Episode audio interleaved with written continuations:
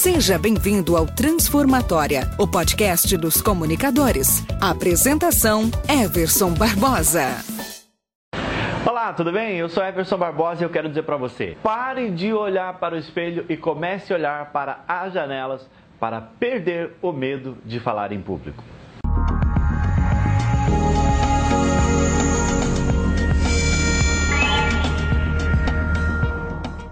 Com essa série, o nosso propósito, o nosso objetivo é fazer com que você aprenda técnicas, que você aprenda dicas, sacadas que vão te ajudar a se livrar de uma vez por todas do medo de falar em público, se desintoxicar. Mas se você não viu o primeiro vídeo ainda, vai lá, volta ali atrás, entra aqui no nosso canal, procura ali série Detox, Medo de Falar em Público, que tem um conteúdo incrível para que você possa entender o porquê, entender como e principalmente fazer com que você se livre de uma vez por todas do medo de falar em público. Mas é super importante que você veja esse primeiro vídeo para você entender da onde surge, como surge esse tal medo. E olha só que interessante, neste vídeo eu falo para você por que e como não existe medo de falar em público. Olha só que interessante. Eu estou falando de medo de falar em público e eu estou dizendo para você que não existe medo de falar em público. Então veja outro vídeo que você vai entender melhor. Mas por que, que eu disse para você pare de olhar para o espelho e comece a olhar para a janela quando precisar falar em público? Isso é um conceito bem interessante que fala a respeito do nosso propósito quando nós estamos falando. Tem muita gente que, quando vai falar em público, na cabeça dele a única coisa que ele pensa é: estão me olhando, estão me observando, estão me criticando, estão tirando sarro de mim. Enfim, ele só pensa nele, só pensa nele, só pensa no que vão pensar dele.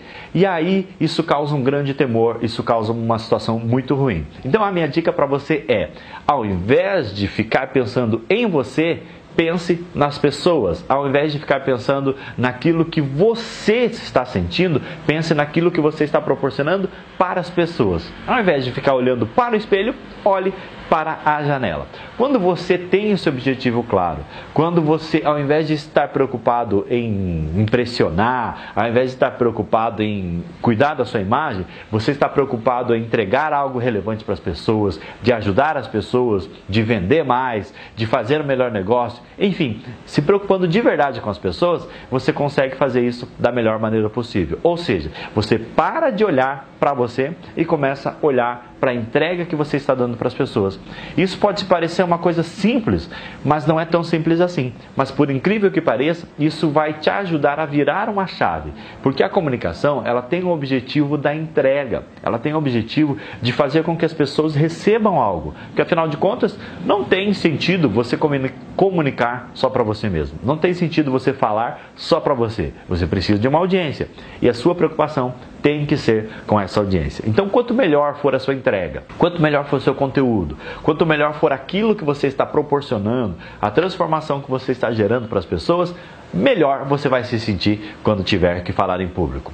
E se você quiser saber mais sacadas, quiser ter um acesso ao nosso material, a e-book, a vídeo, a materiais incríveis que vão te ajudar a se comunicar melhor, entra lá no nosso site eversonbarbosa.com, se cadastra aqui no nosso canal no YouTube ou não importa onde você esteja assistindo, e se você quiser deixar um comentário, se você tiver alguma dúvida a respeito do tema comunicação, oratória, medo de falar em público, desinibição, entre em contato conosco, deixe o seu comentário, a gente vai ter o maior prazer de ajudar você, é claro, na medida do possível. Grande abraço, seu amigo Everson Barbosa, e lembre-se: as pessoas que se comunicam bem, elas vão mais longe, elas chegam mais rápido e elas são muito mais felizes. Até a próxima!